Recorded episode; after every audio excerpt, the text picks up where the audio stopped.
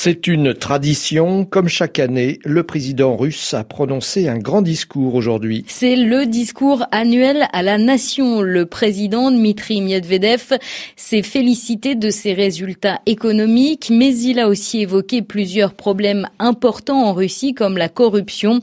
Et puis, il a réaffirmé la nécessité, l'importance de moderniser l'économie et les technologies du pays.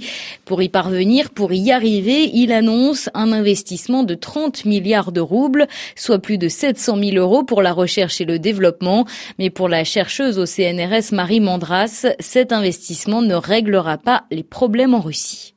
Le problème dans la recherche et le développement, euh, ce n'est pas seulement euh, les milliards de roubles qu'on peut y investir et qui d'ailleurs ne seront pas suffisants, mais c'est la capacité euh, d'initiative la capacité d'initiative de garder les meilleurs ou de faire venir aussi les meilleurs chercheurs et ingénieurs en Russie.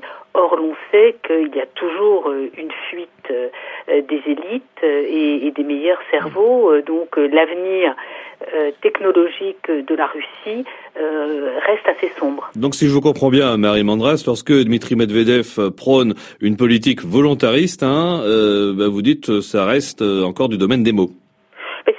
Il est obligé de le faire. Euh, l'adresse à la nation et aux deux chambres du Parlement, c'est euh, pour annoncer euh, des mesures pour la suite. donc c'est le rituel et très certainement Medvedev veut se présenter comme un homme d'État capable qui veut moderniser son pays, mais il ne donne pas les moyens, enfin, il, n'annonce pas une réelle réforme du système politique, du système juridique, et on note dans ce discours euh, plutôt une forme de déresponsabilisation de l'État central, parce qu'il parle pour la première fois beaucoup des régions, des euh, municipalités qui doivent financer, qui doivent prendre en charge la modernisation du mmh. pays. Marie Mandras, chercheuse au Centre national de la recherche scientifique, elle était tout à l'heure l'invitée de Jean-François Cadet.